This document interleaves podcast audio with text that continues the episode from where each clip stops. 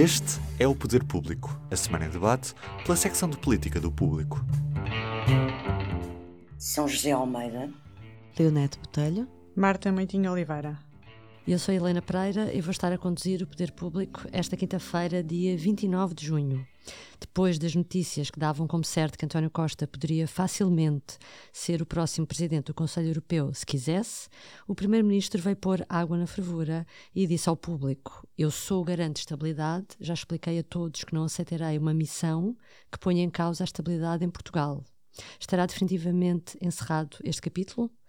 Esta semana, Presidente e Governo, em peso, deslocaram-se a Pedrógão Grande para inaugurar o memorial de homenagem às vítimas dos incêndios de 2017. Uh, no dia 17 de junho, dia em que passaram mesmo os seis anos da tragédia, o memorial foi aberto ao público sem a presença de qualquer entidade pública. Agora o governo emendou a mão e Marcelo Rebelo de Sousa anunciou até que o próximo dia 10 de junho terá lugar na região.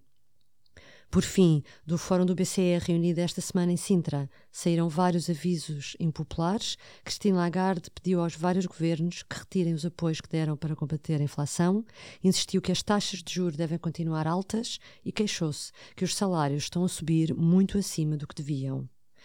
Bom, começando com estes temas todos e por António Costa, uh, São José, tu que falaste com o Primeiro-Ministro e que desta notícia de que Costa não quer nenhum cargo europeu, consideras que a polémica está encerrada? Quer dizer, a polémica encerrada nunca está, porque há de facto uma, uma polémica uh, sobre esta questão que de vez em quando regressa. Um, há, aqui, há aqui dois planos. Um plano é o plano do Primeiro-Ministro dizer o que diz em ONU, que não quer, quer cumprir o mandato, quer concretizar o, a execução do PRR, quer que o PS ganhe eleições em 26, com ele ou com outra pessoa. Pronto. Isto é o, que o Primeiro-Ministro diz agora. Não sabemos as circunstâncias do pós-europeias e nem sabemos se ele sequer será colocado a hipótese de ele ser convidado e de ele voltar a equacionar e mudar de ideias para o que está a dizer hoje eu acho que o que ele está a dizer é convicto e não está a fazer nenhum jogo. Agora, porquê que esta polémica vai continuar? Vai continuar porque, ao fim de mais de sete anos de poder, em que não há uma oposição com um projeto alternativo, há uma espécie de uma vontade instalada uh, entre os políticos, ou entre alguns políticos e também alguns comentadores, de tirar Costa do caminho. Pronto, pessoas, há pessoas que estão fartas de António Costa, que não, não, não se revêem nele, eh, por maioria de razão, os líderes e os dirigentes dos outros partidos, e, portanto, eh, esta hipótese de ele ir para presidente do, do, do, do Conselho Europeu ou para um qualquer cargo na União Europeia, ou no planeta Terra, ou no universo, não é? É uma forma de tirar da frente. Porque a chave, a chave da vitória do PS, na maioria absoluta pelo menos, foi António Costa. Uh, e, portanto, uh, uh, esta, esta polémica vai de vez em quando, penso eu, voltar a surgir, porque é uma forma de criar desgaste no governo, criar, permitir voltar a vir à tona a possibilidade do Presidente dissolver a Assembleia, como prometeu se António Costa abandonasse o mandato. Eh, portanto, é uma forma de desgastar o próprio António Costa e o governo, e é por isso que eu acho que há políticos e há dirigentes políticos eh, que não, que não vão deixar cair isto, e também comentadores eh, e jornalistas. Uhum. Uh, Leonete, a Teresa de Souza esta semana no P24 dizia uma frase muito curiosa que os políticos não são simples mortais como nós e que um dia fecham a porta, mas também facilmente a podem abrir no dia seguinte. Partilhas desta visão? Uh, na premissa de que não são simples mortais como nós, não. Eles são tão mortais como qualquer pessoa e, portanto, estão sujeitos também a, a erros como e a, e a contradições como qualquer pessoa, e portanto concordo com a segunda premissa, que é um dia fecham a porta e no outro abrem-na. O que eu acho é que, de facto, há, há, pegando naquilo que a São José disse, há, por um lado, essa vontade de manter algum desgaste do Primeiro-Ministro em cima da mesa, porque ele é de facto o garante de estabilidade. E é essa a frase que ele diz à própria São José, não é outra. Ele não diz liminarmente que não aceitarei qualquer cargo uh, europeu. Uh, o, que, o que me parece é que o, esse desgaste começa pelo próprio António Costa, ou seja, não é uma, apenas uma arma de, da oposição. Acho que no momento em que se constituírem os órgãos da próxima, do próximo uh, elenco europeu, as eleições são em junho, uh, esses cargos só vão estar preenchidos já depois de setembro, por alturas de setembro. Uh, nessa altura, António Costa tem praticamente nove anos uh, de governação. E penso que, que, que para mim é, é, é, claro que há algum desgaste do próprio Primeiro-Ministro na função. Acho perfeitamente humano e natural que ao fim de nove anos num cargo executivo com esta exigência e com as, os desafios que ele teve, naturalmente, que teve muitos, têm sido, têm sido mandatos bastante desafiadores, com pandemia e crises bancárias pelo meio e agora a guerra a inflação, etc. Um, não vejo que não seja perfeitamente plausível que, que António Costa gostasse de fazer outra coisa. Compreendo isso perfeitamente, acho que é completamente humano. E, portanto, acho que não é neste momento um timing político dizer que, ah, sim, já, quer dizer, que seria completamente absurdo fazê-lo, não é? Ele ou alguém. O que eu noto e anoto é que os socialistas estão muito cautelosos em relação a esse cenário. E ouvir o líder parlamentar dizer, como disse ontem, no final das jornadas, em entrevista à TSF, uh, eh, que, que bom, a decisão será do cidadão António Costa e será uma, uma, uma questão completamente pessoal. E também outros socialistas ilustres, como João Soares, que ninguém exclui esse cenário, ninguém. O que, Sim, o que essa, eles essa dizem declaração é que... do Brilhante Dias é, é, é, é até muito, muito surpreendente. Muito surpreendente. O cidadão António o cidadão Costa. António Costa decidirá como, como entender e, e, é verdade, e é verdade, isto é completamente verdade. E portanto, um, o, que é, o que para os socialistas é complicado é que de facto, António Costa é o único garante da estabilidade, precisamente porque, por causa do que o Presidente da República disse no, no dia da tomada de posse. E, portanto, um, se assim for, uh, será obviamente a queda do, da maioria absoluta e eleições antecipadas. Há aqui talvez uma nuance sobre a qual não tem havido notícia, mas que não. Uh, que pode, se calhar, fazer algum sentido pensarmos, que é Sendo os mandatos do, do Presidente do Conselho Europeu de dois anos e meio, dois anos e meio seria o prazo ideal para António Costa não entrar como Presidente do Conselho Europeu. Entrar depois a meio. E entrar depois a meio. Portanto, nós não sabemos, estamos muito longe desse cenário, estamos, não temos informação, aliás, nem faz sentido neste momento ter, ter essa informação, mas uh, tudo isto é bastante humano. Vamos continuar então a acompanhar. Bom, esta semana em Pedrógão, um, o Presidente da República tirou, por assim dizer, um coelho da cartola e anunciou o próximo 10 de junho na região, nesta região que foi muito devastada pelos fogos. Marta, foi uma maneira de se redimir depois das ausências uh, presidenciais e governamentais? Pareceu um bocado isso, sim. Uh, de facto, é, é um coelho da cartola, até porque um, é um anúncio feito com um ano de antecedência em relação a umas comemorações que só acontecem daqui a um ano. Foi, pra, foi poucos dias depois de nós estarmos a comemorar o 10 de junho deste ano. O que pareceu era que, de alguma forma, com, esta, com este anúncio, uh, ele estava, de alguma forma, a tentar uh, tapar, digamos assim, um, uma falha, um erro que era dele e do governo. Só que, por outro lado, também, também gostava de sublinhar uma coisa. O Presidente da República foi, durante um, várias vezes, um elemento muito presente em relação ao Pedrógão. Ele passou o Natal em Pedrógão, no ano dos incêndios, o dia 25 mesmo. Uh, foi lá dizer que não nos podíamos esquecer de, do que se estava a passar lá e que no ano seguinte víamos todos ir passar férias para aquela região. Ah, sim, lá no um, verão também, sim, sim. Exato.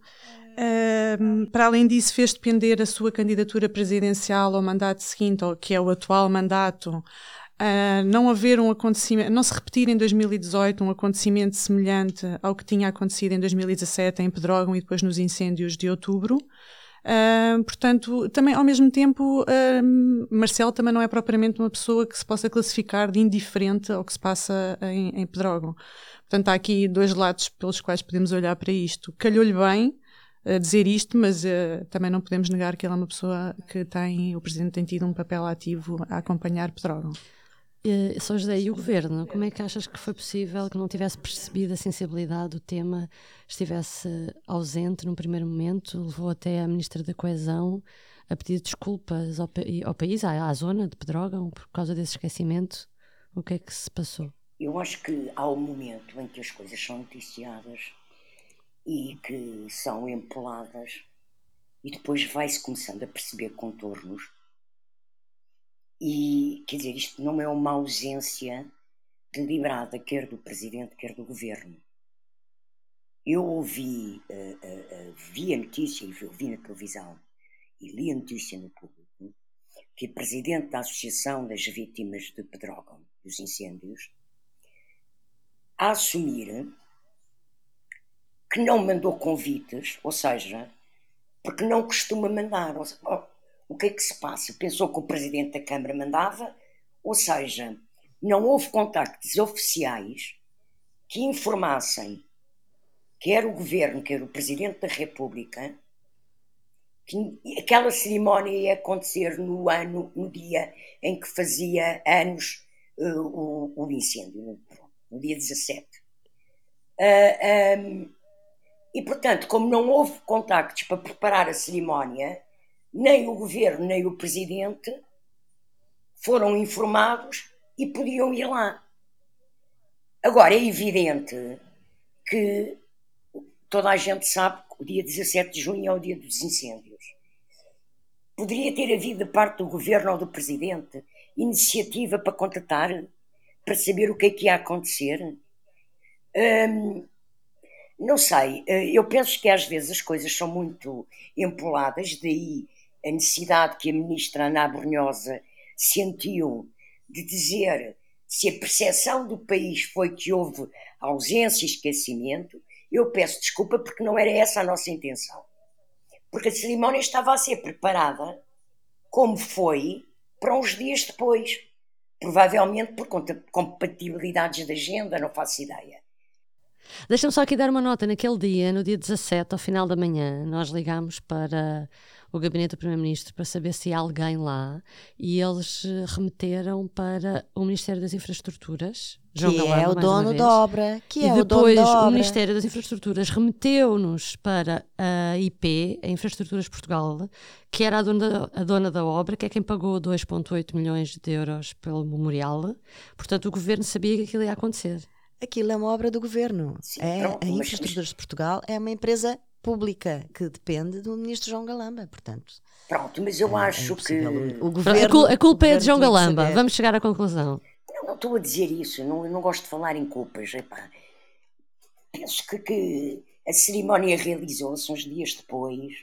Uh, pronto, olha, é mais uma situação que cria desgaste no governo, mas agora também isso já é o cotidiano, não é? Isso tornou-se no cotidiano, porque estamos sempre a descobrir situações que criam um desgaste no governo e o governo também não se consegue livrar delas. Então vamos aqui mais outro desgaste, este causado pelo BCE, pela Cristina Lagarde. Uh, uh, os portugueses têm razão para ficar pessimistas com o discurso que a Cristina Lagarde fez em Sintra, isto porque ao mesmo tempo o governo tenta passar confiança e otimismo de que uh, há um crescimento da economia, mas depois surge uma espécie de balde de água fria. Uh, sim, não sei até que ponto é que os portugueses eh, comuns acompanham estas declarações e fazem estas antevisões. Mas os políticos portugueses têm estado muito atentos àquilo que está a passar em Sintra e fizeram algumas declarações relevantes a este propósito. E antecipadamente o Presidente da República mostrou-se muito curioso sobre o que ia acontecer em relação a isso, no momento em que uh, uh, as reservas norte-americanas já continham a inflação e, portanto, não a aumentaram, suspenderam os aumentos, pelo menos. Um, e, portanto, um, depois da declaração de Christine Lagarde que vão continuar a aumentar as taxas de juro e que a inflação é persistente e que a culpa é dos salários e dos, da forma como as pessoas gerem a, as, os seus empréstimos, enfim, foram uma, uma série de declarações surpreendentes. Uh, Marcelo Rebelo de Sousa veio pedir aos bancos centrais para terem muito cuidado nas declarações públicas sobre os juros. Uh, o próprio uh, Augusto Santos Silva, Presidente da Assembleia da República e protocandidato presidencial, também veio, enfim, pedir aos bancos centrais, de uma forma mais suave, que, que, façam, nomeadamente à nossa banca portuguesa. Houve uma intervenção do Presidente da República e do proto-candidato à Presidência da República. Foi é o que eu disse, é? exatamente. exatamente. Era só para sublinhar. Exato, exato. Uh, no sentido de que a banca também tem que agir e remunerar melhor os depósitos e ser menos conservadora. Um, na verdade, o que nós temos aqui é, na minha perspectiva, uh, de leiga em matéria de finanças, devo dizer, mas no, como portuguesa uh, e como cidadã e contribuinte, sinto que vivemos numa nova era da austeridade. É uma austeridade 2.0, em que não vai pelo lado dos cortes.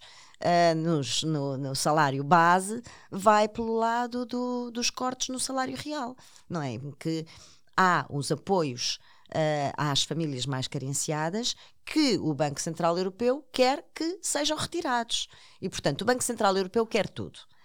Que não aumentem os salários, que sejam retirados os apoios às famílias, mesmo as mais carenciadas, que são aquelas que os têm, e que as taxas de juros continuem e que as taxas de juros continuem a subir. Se isto não é austeridade, uh, digam-me, porque eu sou leiga sobre estas matérias, mas tenho um, um bolso, como toda a gente, que é bastante sensível às oscilações. Marta, elucida-nos agora. O Mário Centeno, depois destas declarações, Mário Centeno, de, governador do Banco de Portugal, deu uma entrevista e quis falar até, ele fala muito em comparação com o seu antecessor, um, de algum modo para enquadrar as preocupações do BCE. Como é que viste essa entrevista uh, de Mário Centeno e achas que houve nele alguma preocupação realmente de explicar esta austeridade, como diz a Leonete?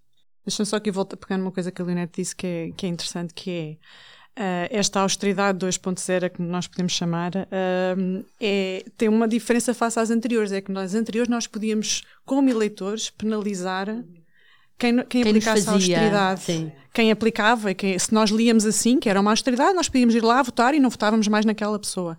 Neste caso, nós não podemos, porque ela é decidida no BCE e nós não votamos na presidente do BCE e, portanto, ficamos mas, aqui um bocadinho Marta, mais, agora, mais limitados. Agora. Ficamos, sim, mas por outro lado, sabemos que o governo tem uh, uma previsão de excedente orçamental bastante grande, portanto vamos ver o que é que acontece. Sim, mas também, isso. mas também, agora o governo ainda não falou muito sobre esta questão, parece, mas ainda não reagiu muito a estas novas declarações de Cristina Lagarde. Mas uh, anteriormente, uh, e a forma como o governo se tem posicionado, e o Presidente da República agora também vai um pouco ao encontro disso, é um pouco. Cristina Lagarde faz o papel dela, nós fazemos o nosso. O nosso papel é diferente. Portanto, até há aqui quase uma oportunidade para o governo de se mostrar como um, um um, elemento que vai, de certa forma, ajudar as famílias, evidenciando isso. É, claro que ajuda, tem havido medidas, nós conhecemos as medidas, contra mas tem a vontade havido. Do BCE, contra seja, a vontade, corajoso. sim, do género. Eu lembro-me de Fernando Dina dizer isto numa conferência de imprensa no Ministério das Finanças e dizer cada um faz o seu papel, nós temos o nosso. Pronto. E é isto. E, portanto, isto até acaba por ser uh, quase favorável do ponto de vista da mensagem política para o, para o governo. Relativamente à entrevista de Mário Centeno, a entrevista calhou numa altura muito boa, porque foi mesmo no fecho do, do fórum do BCE e, portanto, Centeno já podia comentar tudo à vontade. O governador do Banco de Portugal, o que ele quis, de certa forma, foi matizar o discurso da, hum, da presidente do BCE, que. Uh, ao, ao, dizer que a inflação ia ser persistente e que havia um novo aumento de taxas de juro mais que provável, uh, ele começou a falar já da descida das taxas de juro, uh, apontou um momento, que é setembro, mas uh, ele também informou uma coisa, que é elas nunca vão descer a um ritmo tão rápido como elas subiram. Portanto, mesmo que, mesmo que se consiga fazer ali uma pausa e haja ali uma espécie de um planalto, nós vamos ficar no planalto e descer assim muito devagarinho, muito devagarinho, enquanto que até agora tivemos ali a subir uh, em esforço. Uh, depois, há ali outra coisa na, no discurso dele que também me pareceu interessante na entrevista, nas coisas que ele foi dizendo, que foi de certa forma ele tentou um, defender o papel dos bancos. Porque os bancos têm sido muito acusados de uh, estar, não estarem a remunerar os depósitos da mesma forma como estão a cobrar uh, juros pelos empréstimos à habitação, e ele, o que ele explicou foi que os depósitos têm andado a subir, não se vê muito, mas eles têm andado a subir. Um, ele tem andado a falar sobre isso, começou a falar sobre isso em outubro do ano passado, da necessidade dos bancos remunerarem as, as poupanças, uh, e tem notado subidas. Uh, para além disso, lembrou que hoje os bancos estão mais preparados e menos expostos. O crédito mal parado que existe nos bancos é muito menor do que existia na crise financeira. E, e também, para além disso, um, a capacidade que os bancos hoje têm, estão menos expostos no sentido em que no sentido em que eles não, tão, não, não comprometem tanto os depósitos que têm para o crédito que têm que dar, como aconteceu em momentos anteriores. Ou seja, isto significa que os bancos deixaram de ser um risco para os portugueses. Se os portugueses antes poderiam esperar que a qualquer momento um Se, governo. Estão a agir de uma forma mais cautelosa, ao contrário do passado. É Exatamente, tentar, sim, eh, sim, sim. Que a banca está mais preparada, está mais sólida, a banca pode ajudar mais e os portugueses já não podem esperar que a qualquer momento alguém lhes diga: olhem, vai ser preciso ajudar a banca. Basicamente foi estas duas mensagens que ele, um, que ele tentou passar e, e ele, ele no fim rematou dizendo que a política que ele adotou, Banco de Portugal, uh, é diferente do anterior governador Carlos Costa, porque ele adotou uma política de proximidade e de confiança. E de proximidade e de confiança existe também explicar. Eu acho que também é isto que justifica que, é que ele esteja Exatamente, que ele esteja constantemente a, fazer intervenções. Exato, ele, ele deu agora uma entrevista à RTP, deu, fez, escreveu um artigo de opinião que nós publicámos no público na semana passada. Ele está constantemente em deslocações. No ano passado deu 17 entrevistas. Pronto, é, é, está constantemente em deslocações para vários pontos do país, norte, sul, ilhas, vai explicar, vai falar com estudantes, vai falar com em colóquios e ele está constantemente nisto. E é uma coisa um pouco diferente e ele usa um bocado estes espaços também para enquadrar o que o Banco Central Europeu tem vindo a decidir e que, obviamente, penaliza as pessoas, sem comprometer, obviamente, o papel dele, que também não pode revelar o que é que vai acontecer, até porque eles nas reuniões do BCE decidem conforme o que acontece naquele momento, com a informação que têm naquele momento. Olha, e por falar em informação de momento, acabou de nos chegar enquanto estávamos aqui a gravar, as previsões de, para a Espanha, não é? As previsões não, a, a, a meta da inflação para a Espanha, em, em Espanha caiu para 1,9. Ou seja, Ainda ontem a Christine Lagarde dizia que ia ser uma inflação persistente e já hoje a Espanha, aqui a nossa vizinha, conseguiu baixar para menos, a inflação para menos do que aquilo que é a meta do BCE para o próximo ano, que é 2%. Ou seja, uh, também uh, parece que há algum desfazamento, às vezes bastante acentuado entre as previsões do BCE, que tem, já não é a primeira vez que falham redondamente, e há alguma realidade. E, portanto, uh, acho que o há uma projeção mais austera da parte do BCE do que alguma realidade vem a demonstrar. Eu acho que amanhã vai haver, vai haver as nossas, uh, não é? Sim, uhum. sim, sim, vai haver uh, dados. Uh, o ponto de situação sobre a nossa inflação. Para fechar, São José, vamos ao público notório. Começamos por ti? Sim. Um, portanto, eu trago uma notícia que o público publicou ontem à tarde, que é que o Presidente da República se associou e vai integrar a Comissão de Honra, um, de, de, a Comissão de Honra de uma cerimónia que está a ser preparada para uma celebração, uh, porque vai, não é uma cerimónia só, que se vai realizar em 2025 e 2026, um, que é o assinalar do quinto centenário dos 500 anos do início da perseguição dos portugueses ciganos. Uh, eu acho que isto é importante, não só que se faça esta celebração, como o Presidente da República e o Presidente da Assembleia da República também vai integrar, porque de facto há uma. Eu não falo só tanto na reparação, há que começar a falar disto, há que começar a olhar para o problema da integração dos ciganos na sociedade portuguesa que é uma forma de racismo e de xenofobia extrema, e, e se não se começar a falar do assunto, o problema não se resolve, mantém-se, uh, e, e, não estou a dizer que se vá resolver, não há páginas de mágica, mas penso que temos que começar a abordar este assunto uh, e que as altas instituições do Estado, os órgãos de soberania estarem associados a esta, esta, esta celebração que é muito importante. É. Uhum. É um bom sinal e é a primeira vez, realmente. Uh, Leonete. Uh, também tem a ver com o Presidente da República, o meu público notório tem a ver com Passou Bem, que Marcelo Rebelo de Sousa fez questão de dar perante as câmaras de televisão e de fotógrafos e jornalistas uh, ao ministro João Galamba, aquele que uh, o Presidente da República queria ver fora do governo. E, e eu penso que é, é uma, um gesto bastante simbólico que Marcelo Rebelo de Sousa não praticou impunemente, ele quer marcar aqui um ponto de... Uh, Tréguas. Acalmia. Portanto, ou seja, aquela, toda esta fase que começou pelo menos em dezembro, mas vamos marcar em dezembro, porque foi onde de facto tudo começou a fervilhar, que culminou na, na, nas relações, no, no, no, mas, não vou dizer, não é um corte de relações, obviamente que não é, mas há uma mudança uh, radical nas relações entre uh, Marcelo Rebelo de Sousa e António Costa desde então, desde a recusa de António Costa em demitir o ministro João Galamba. E eu penso que há aqui uma, umas tréguas nessas relações e que vai haver uma certa normalização das relações agora ao longo do próximo ano, uh, pelo menos até às europeias, e depois on verra. Marta. Olha, o meu não é do Presidente da República. Oh. oh. É do Parlamento. É de um, uma notícia que nós publicámos uh, e que tem alguns dados curiosos que para mim até foram surpreendentes sobre os poderes que os presidentes dos parlamentos na Europa têm relativamente à imposição de disciplina no Parlamento para partidos que, ou deputados que se manifestam de uma forma considerada ou que pode ser considerada inadequada. E existe um caso que me chamou particularmente a atenção, que é na Alemanha, o presidente do Parlamento pode impor uma multa a um deputado que se porte mal, digamos assim, mil euros, uh, caso ele se porte mal e, e, portanto, há multas, pronto. E eu achei curioso, porque cá não há nada disso e isto é o caso oposto, parece-me. Bom, se isso fosse adotado cá... Exato. Onde é que nós já estávamos? Exatamente. Aqui o Parlamento decidiu não decidir. Exato. Bom, esta semana ficamos por aqui. Obrigada por nos ter acompanhado. Até breve. Até para a semana. Até breve. O público fica no ouvido.